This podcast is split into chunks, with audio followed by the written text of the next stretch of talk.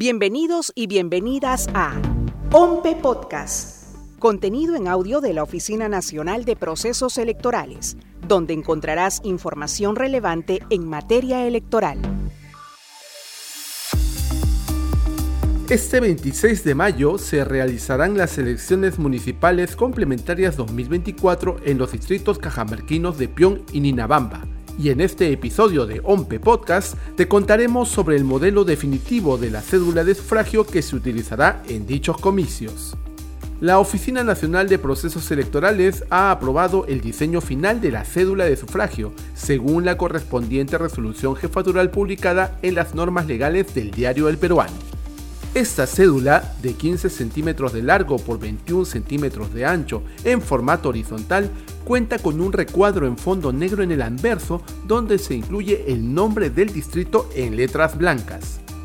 En el cuerpo de la cédula se consideran dos diseños, uno para una y otro para dos filas con la participación de una o dos organizaciones políticas respectivamente. Cada fila representa el nombre y el símbolo de las organizaciones políticas en recuadros claramente diferenciados. Además, para garantizar la seguridad y el voto secreto, se incorpora un código de barras único en cada cédula, junto con instrucciones para marcar la preferencia del elector con una cruz o un aspa. En el reverso de la cédula se encuentran espacios para las firmas del presidente de mesa y los personeros presentes en el acto de instalación de la mesa.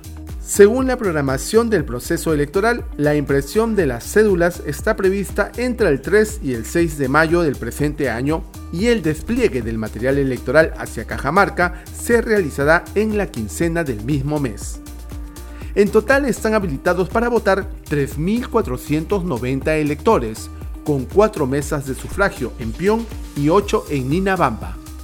Estos comicios permitirán elegir a un alcalde y cinco regidores en cada distrito, tras la anulación de las elecciones municipales complementarias 2023 debido a la baja participación en Pion y la falta de candidaturas en Ninabamba. De esta manera, la OMPE garantiza elecciones libres y transparentes. Recuerda que la participación ciudadana es clave para fortalecer nuestra democracia y construir un país más equitativo. Ahora que lo sabes, encuentra más información en www.ompe.gov.pe. Búscanos en las redes sociales como OMPE Oficial o escúchanos en tu plataforma de podcast favorita.